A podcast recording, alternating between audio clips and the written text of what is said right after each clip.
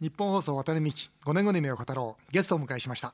元伊藤忠商事会長で前中国大使丹羽宇一郎さんです。こんにちは。よろしくお願いいたします。こんにちは、えー、丹羽さんは名古屋大学卒業後伊藤忠商事に入社。98年に社長に就任すると約4000億の不良債権を一括処理、えー、翌年には史上最高益の V 字回復を成し遂げその経営手腕が脚光を浴びました。2010年には民間出身では初の中国大使に就任大使退官後は伊藤忠商事名誉理事早稲田大学特命教授日中友好協会会長などとして活動しております、えー、6月には著書「危機を突破する力」を出版されております。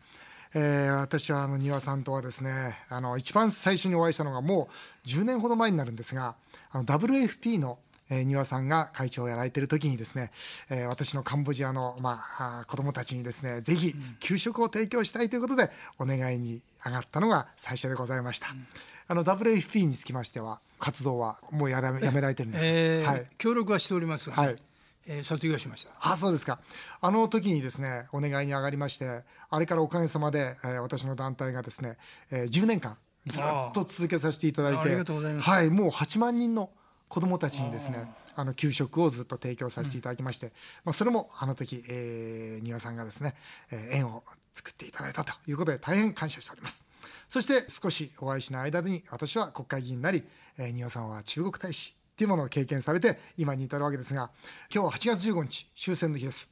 戦後70年庭さんは、えー、未来にどんなメッセージを残すでしょうか。この終戦記念日の思いはどんな思いを持たれているでしょうか、うん、まあいずれにしてもね日本から戦争をなくしたいし、はい、世界が平和でね、はいえー、安定してそれで若い人がね今日よりも明日と、はい、明日よりもその次に希望が持てるような社会にぜひねえー、しておきたいですね。丹羽さんってそうですよね。前からそういうね本当にそういうことをおっしゃってたんですけど、まあその中でですねその安保法案っていうのが今こう国会で議論されてるわけで私も参加させていただいてるわけですが安保法案これはどのように見られてますか、うん、今私が申し上げたのと逆の方向へね動いてるんではないかとい。う気がしてましてね、はい、まあ今日は終戦記念日ですけどとにかく戦争にできるだけ近づかないようにしないといかんと。うんいうふうに思ってるんです私は、中国大使をやられていて中国のことは本当によくご存知だと思うんですが、うん、この安保法案は中国に対して刺激をしますか、うん、まあ刺激すると思いますね。あまりいい形ではしないと思いますね。私、実は1週間ぐらい前にね、はい、中国行っておりまして、ね、あそうですか、えー、帰ってきまして、まあ、あの政府のね代表の方も言っておられましたから、はい。えー、その内容等もね、はい、まあ、聞いたりしましてですね、うん、うんやっぱり日中関係は結構厳しいなというふうなね印象を持って帰ってきましたけれども安保法案というのはねえー、まあ彼らの考えはどうもね積極的平和主義ではなくてね、うん、なんか軍国家の方向へ動こうとしてるんではないかという大変な疑惑を持ってますね。疑惑といえばその日本側も中国に疑惑を持ってるわけですよね。ね。要するにその南シナ海なんで、うん、あんなねその埋め立てするんだ、うん、東シナ海でなんで採掘をするんだ。っていうようなことで、あれはその中国が南シナ海東シナ海をこう取りに来てんじゃないかと尖閣含めてと。いうことでだからアメリカと手を組んで、えー、安保法案をしっかりと機能させて、えー、戦争のない国にしていくんだってこれはまあ自民党の考え方なんですが、うん。うん、どうもそういうふうにねあの政府の関係者は中国行っておっしゃってるようですね。はいはい、でただね一つ気をつけなきゃいけないのは日本という国はね、うん、歴史上侵入侵略も受けてないし、ね、植民地にもなってない、はい、まあ唯一と言っていいような国ですね。だから彼ら侵入侵略を受けたり、はい、植民地化された国の国民がね、はい、どういうふうにねこの侵入侵略とかねそういうものを捉えるか。ちょっとした動きにね、うん、軍国主義か、うん、というふうにね、まあ、本能的に身構える、で非常にセンシティブなんですねそういうことに対して、日本人はそういう経験がないから非常に、鈍感なんですよ。そうかもしれません、ね、侵入侵略に対して。だから南シナ海も東シナ海もね、はい、私が考える以上にね彼らは本当にあの神経質ですね。だからそれをねお前神経質になるなと言ってもね我々はねまあそういう意味から言うと全く無経験の世界。で韓国もね私は韓国の方にね、はい、えー、お会いしてましたけども、はい、やっぱりそういうふうに考えておられるみたいですね。ああそうですか、ね、そうするとその安保法案によって戦争から遠ざかる。つまり戦争のない国になるんだという自民党よりもその野党のですね戦争に近づくんだ。っていう方がどうもどうも、ね、正しい。正しいんではないかと。要するにねあの自分の国が攻められた時はね当然それは反発するね。それはその抵抗せざるを得ないですね、はい、だけどよその国がね例えば攻められてる時にね「うん、おお大変だ俺助けに行くよ」っていうことはね、うん、その相手国を敵に回すわけですね日本は、うん、そうですね。間違いないやっぱりそういう意味じゃね、はい、敵を作るっていうことはやっぱり戦争に近づくんでしょうね。まあ、もう一つ踏み込んでお聞きしたいんですけど、まあ、庭さん中国大使をずっと経験されてたんですけど、うん、その例えば尖閣ありますよね。尖閣問題はまたお聞きしたいんですけどね。尖閣を例えば中国が取りに来るということは今後ありえるんですか？ありえないでしょ。ありえない。中国の人々がね日本の土地をね、うん、まあ好き放題とは言わないけど、うん、一定の制限はあるけど、うん、買ってると、それ黙って見ててね、尖閣の土地をですね取りに来たらギャッと言ってねどっちが大事な国土なんだと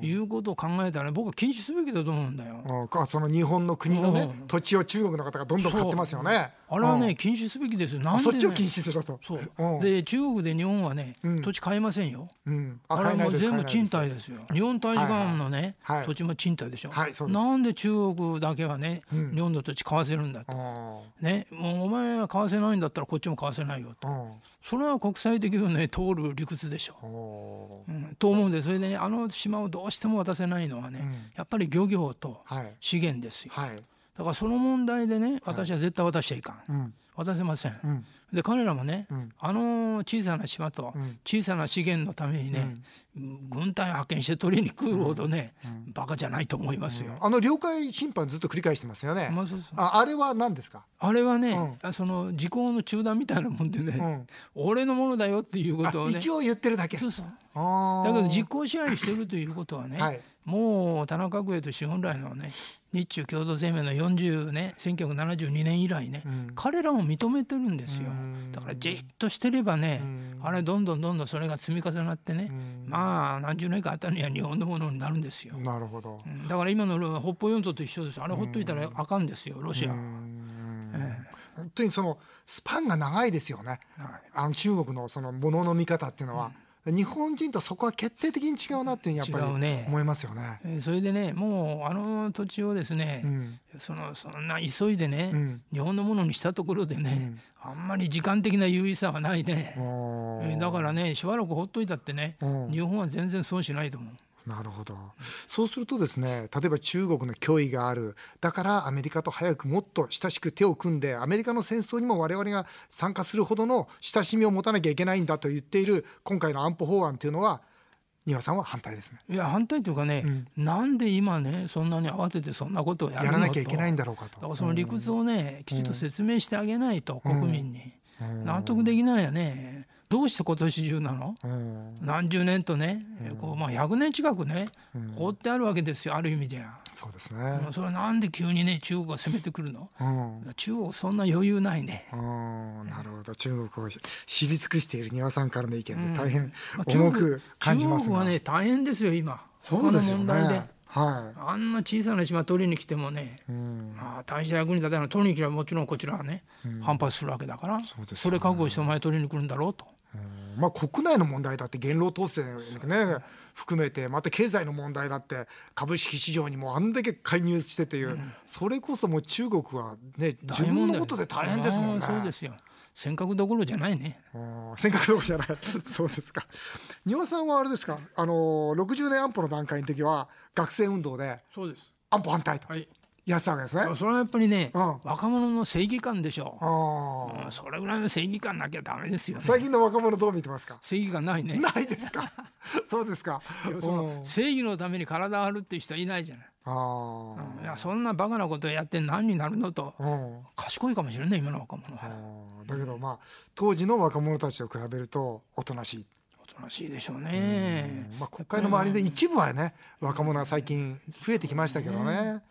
若者の特権ですよね、ある意味でね。働いてる人はねやっぱり上司に対する遠慮会社に対する遠慮ね、いろいろなものがあるから、うん、そうは簡単に動けないけど若者はね、それぐらい動いてもいいやね。経営者を辞めて中国大使を引き受けられた、まあ、その後、まあ尖閣問題がこう大きくクローズアップされるわけですが、あの中国大使をお引き受けになった時っていうのはこれはあれですよね。経済的にどんなその動機の中で引き受けられたんですか、うん、やっぱり日中関係っていうのはね、はい、非常に薄いね壊れやすい氷の上に乗ってるようなものだと思ってたんです。もともとね、うんえーはい、だから何をやってもね誰かね、はい、言い悪いという人が両方いるだろうと、はい、そうするとね若い人をねそれやらせると、うん、必ず批判されて傷がつくから、うん、余命いくばくもないね私のような脳がね、はい、傷がついても知れてるでしょもう、うんうん、ね。こんな男傷つけたってね何ともへとも私も思わないし だから私がやっぱりある年齢の人がやるべきだと、はい、安定した状況になればね、うん、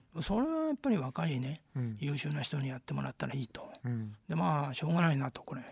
私の運命だと思う。そこでね「丹羽さんお願いします」というのにね、日本と中国が仲良くやらなきゃいけないと思ってる私がね、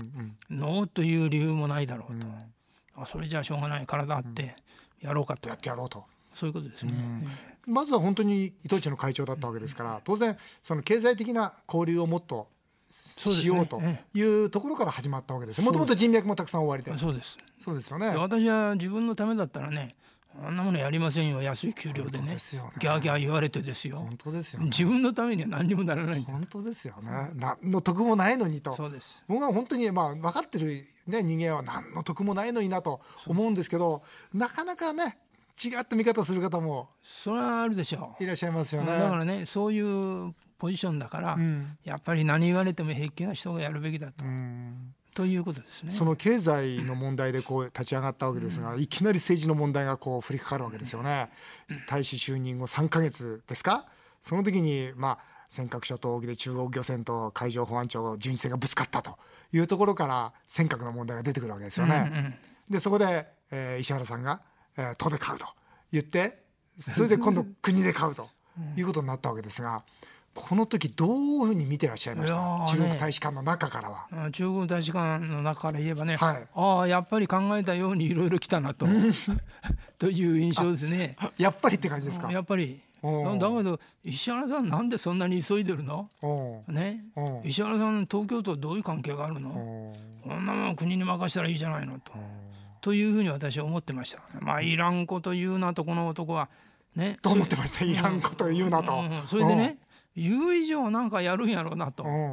と言ったら結局ね、えー、何もやらないわけよね。野田さんがね国有化したでしょ？そう野田さんも何もしないし石原さんも何もしないし、うん、なんで慌ててこんなね、うん、えー、まあワイワイガヤガヤやったんだと。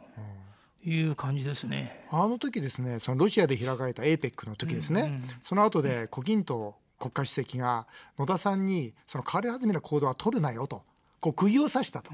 言われてるんですが、それ本当ですか？いや、私はね、はい、あの、そういう会談をやるというね、連絡を受けてないんですよ。大使としては受けてなかった。もう本当けしからんね、はいうん、近くでやるのにね、大使は全く知らない、大使館の連中も知らないね。うん、それで突然のごとく、まあ、あんな立ち話でね、うん、こんな重要な問題をね大体立ち話でね、